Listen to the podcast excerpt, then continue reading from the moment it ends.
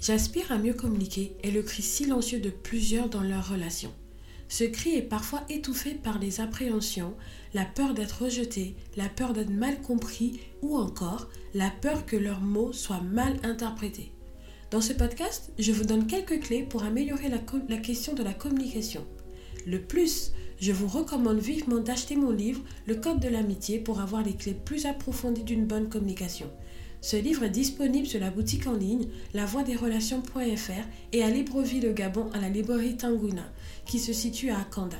Il sera bientôt disponible à Kinshasa, restez connectés sur les réseaux pour avoir cette nouvelle. Ce livre parle de manière profonde de l'amitié et tout, tout, un chapitre est dédié à la communication, écrit par le co-auteur Michel Ambourouet.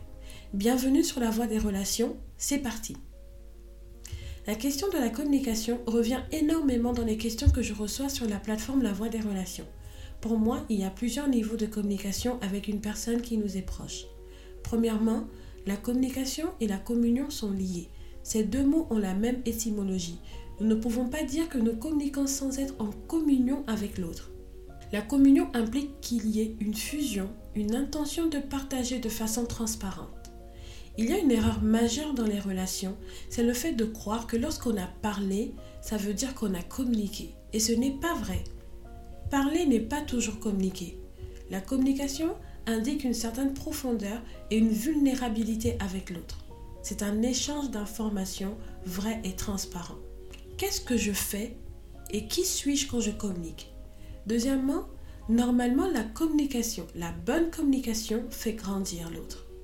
Mais la communication doit pour cela être authentique, vraie, respectueuse des autres et de soi-même.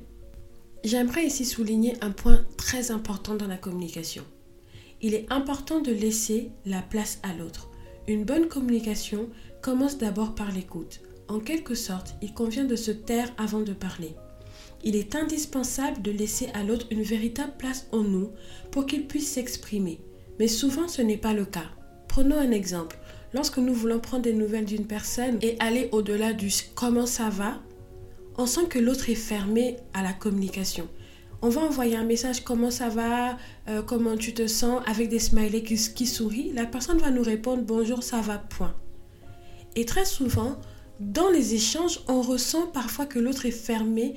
En fait, elle ne nous laisse pas la place pour pouvoir communiquer avec elle. On ressent des barrières, on, ressent des portes fermées. C'est comme si on se prenait euh, un mur quand on veut communiquer. Et nous devons apprendre à, à battre les murs qui sont en nous pour pouvoir avoir une vraie communication profonde et sincère avec notre interlocuteur. Je parle dans le cadre d'une amitié, même dans le couple. Il est important d'abattre parfois les murs qui sont dans nos cœurs pour pouvoir recevoir l'autre, recevoir ce qu'il nous dit, nous de notre côté, s'ouvrir et pouvoir exprimer ce qu'il y a à l'intérieur de nous. Sinon, nous ne communiquons pas. Sinon, on communique tellement en surface qu'il n'y a pas de profondeur et on ne sait pas approfondir nos relations.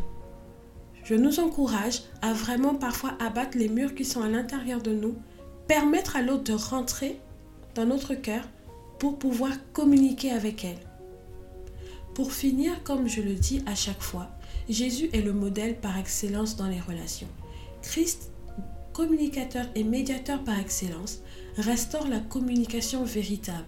C'est lui qui met en relation Dieu et les hommes, la terre et le ciel, les hommes entre eux, les hommes et la création. Il est au centre de tout. Quand deux ou trois sont réunis en mon nom, je suis là au milieu d'eux. Matthieu 18, 20. Lorsque deux ou trois sont en accord, sont d'accord de communiquer ensemble, de communier, de partager, d'échanger en son nom, il est présent. La présence de Christ passe aussi par l'accord des humains à bien communiquer et surtout à être d'accord de le faire de tout leur cœur à son sujet.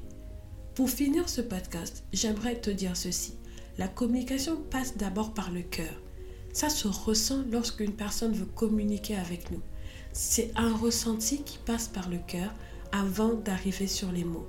Très souvent, on entend les gens parler, mais on sent que parfois, ils ne veulent pas communiquer avec nous, ils ne sont là que par politesse. J'aspire à mieux communiquer est vraiment un cri qui est dans notre cœur. parfois inconsciemment, mais je veux t'encourager à laisser ce cri s'échapper de ta, de ta bouche afin que tu puisses apprendre à mieux communiquer avec les autres et ainsi à bien vivre tes relations de manière saine et épanouissante. Si tu as aimé ce podcast, n'hésite pas à le partager et à laisser une note sur Apple Podcast. Sur ce, je te dis à très vite.